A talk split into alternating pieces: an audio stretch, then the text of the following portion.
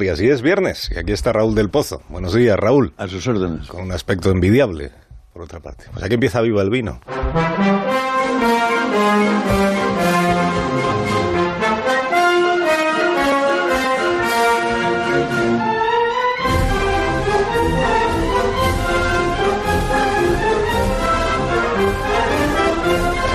Cuando tú quieras, maestro. Eh, Pedro Sánchez intenta otra vez, otra vez formar gobierno, esta vez el día 16 de diciembre, pero lo tiene crudo.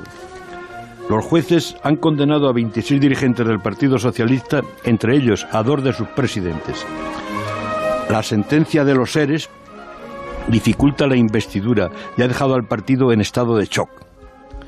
Los del RC estaban dispuestos a no llevar a la mesa de negociación ni el indulto ni el referéndum, dejándolo para después de la investidura, pero las elecciones catalanas pueden precipitarse y temen que los de la CUP y los de Puigdemont les acusen de botifler si se abstienen. El lunes hay una maravillosa consulta del RC a las bases, no con una pregunta, sino con un sofisma. Algo así, ¿rechazáis a Pedro Sánchez si no acepta el órdago de Junqueras? El Partido Socialista hoy podría llamarse Partido Sanchista, porque al líder no hay quien le tosa. Y perdón por el tópico. Pero Alfonso Guerra ha declarado que el abrazo entre Pedro y Pablo es un drama y reza al Beato Junqueras para que nos salve, eh, para, que vote, para que no se abstenga en la investidura. Pero los de la vieja guardia del PSOE dicen que España está al borde del precipicio y que Pedro Sánchez es un mentiroso compulsivo dispuesto a pactar con los que se han sublevado contra el Estado constitucional.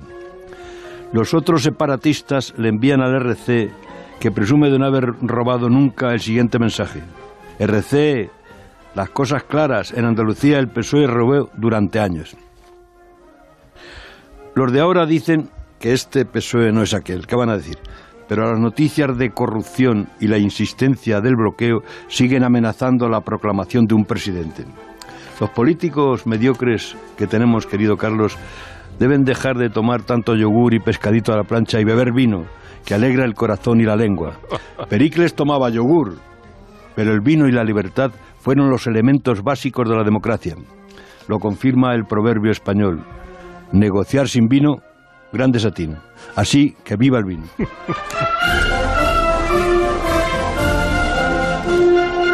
tengas un día estupendo, Raúl del Pozo, y un fin de semana magnífico. Un abrazo.